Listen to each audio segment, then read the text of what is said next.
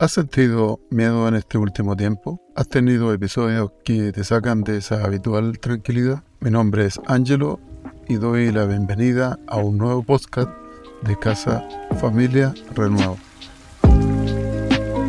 En este tiempo de incertidumbre y de bombardeo de malas noticias y especulaciones adversas que llegan por todos los medios, sin duda nos afectan y nos desenfocan de nuestra confianza o fe en Dios. Hoy quiero compartir tres principios que te ayudarán. Pero primero quisiera leer la palabra del Señor, un versículo clave en esta reflexión o en este mensaje. Dios es nuestro amparo y nuestra fortaleza, nuestra ayuda segura en momentos de angustia. Por eso no temeremos aunque se desmorone la tierra y las montañas se hundan en el fondo del mar.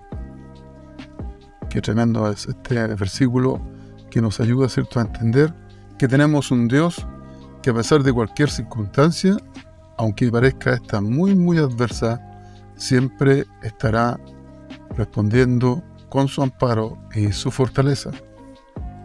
Como te decía recién, quisiera compartir tres principios que te podrán ayudar, así como lo han hecho en mi vida, en el transcurso de lo que hemos vivido en los tiempos que a, cada uno le ha tocado, ¿cierto?, eh, vivir.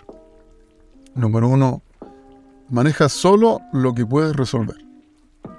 Es una buena manera de filtrar todo lo que te llega. Es saludable entender que no puedo resolver todo. Y sí puedo resolver lo más relevante. Es decir, priorizar mis necesidades. Esto es muy importante el poder practicarlo a veces uno quisiera tratar de resolver todas las cosas que se nos vienen, incluso aquellas cosas que no son propias, si no son una persona, un amigo, una persona que está a tu lado, en fin. Pero las capacidades a veces no son tan idóneas como para poder absorber y abarcar todo lo que se viene en nuestro entorno. Número dos, no confíes en el horóscopo Aquí me río un poco, porque en realidad no, quiero hablar de eso específicamente, sino que estoy haciendo una metáfora. Aquí jugando un poco con el azar y las fórmulas milagrosas y tendencias que vienen de afuera o foráneas, seguro nos llevarán a perder la confianza en Dios, que en sí tiene la mejor propuesta ante tus miedos.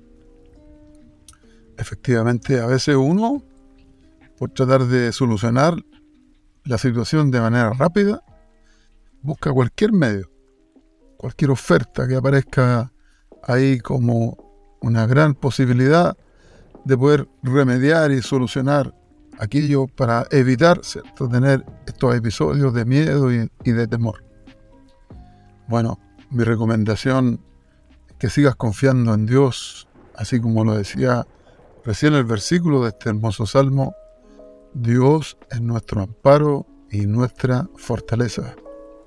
Número 3. Sí, pon atención al amigo.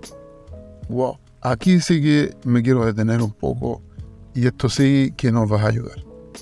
Muchas veces cuando sentimos miedo o tenemos esos episodios, ¿cierto? Que parece que está todo oscuro, hay una persona siempre a tu lado, que está firme, está con una palabra, que está tratando siempre de levantar tu vida y aconsejando para que puedas ver la luz.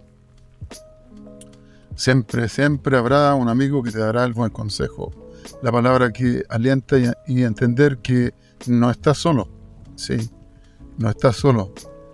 Precisamente es nuestro Dios quien nos ayuda y nos acompaña, pero tenemos a nuestro lado muchas veces a personas o personas que estará junto a ti en ese momento de crisis y crisis de miedo. Considera siempre tu entorno que sea saludable y que edifique tu vida. Sí, eso es importante entender, que no todas las personas tienen buenas intenciones para poder ayudarte en esa situación.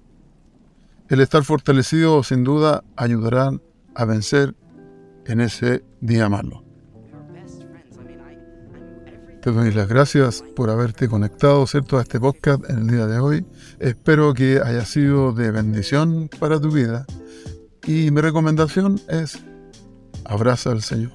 Abraza a nuestro Señor Jesucristo, porque de ahí viene nuestra fuerza, nuestra fortaleza. Él es nuestro amparo, o Él es nuestro alero, y Él es quien nos va a ayudar a salir adelante en esas crisis de miedo o temor. Dios te bendiga y recuerda que en Casa Familia Renuevo florecemos juntos. Bendiciones.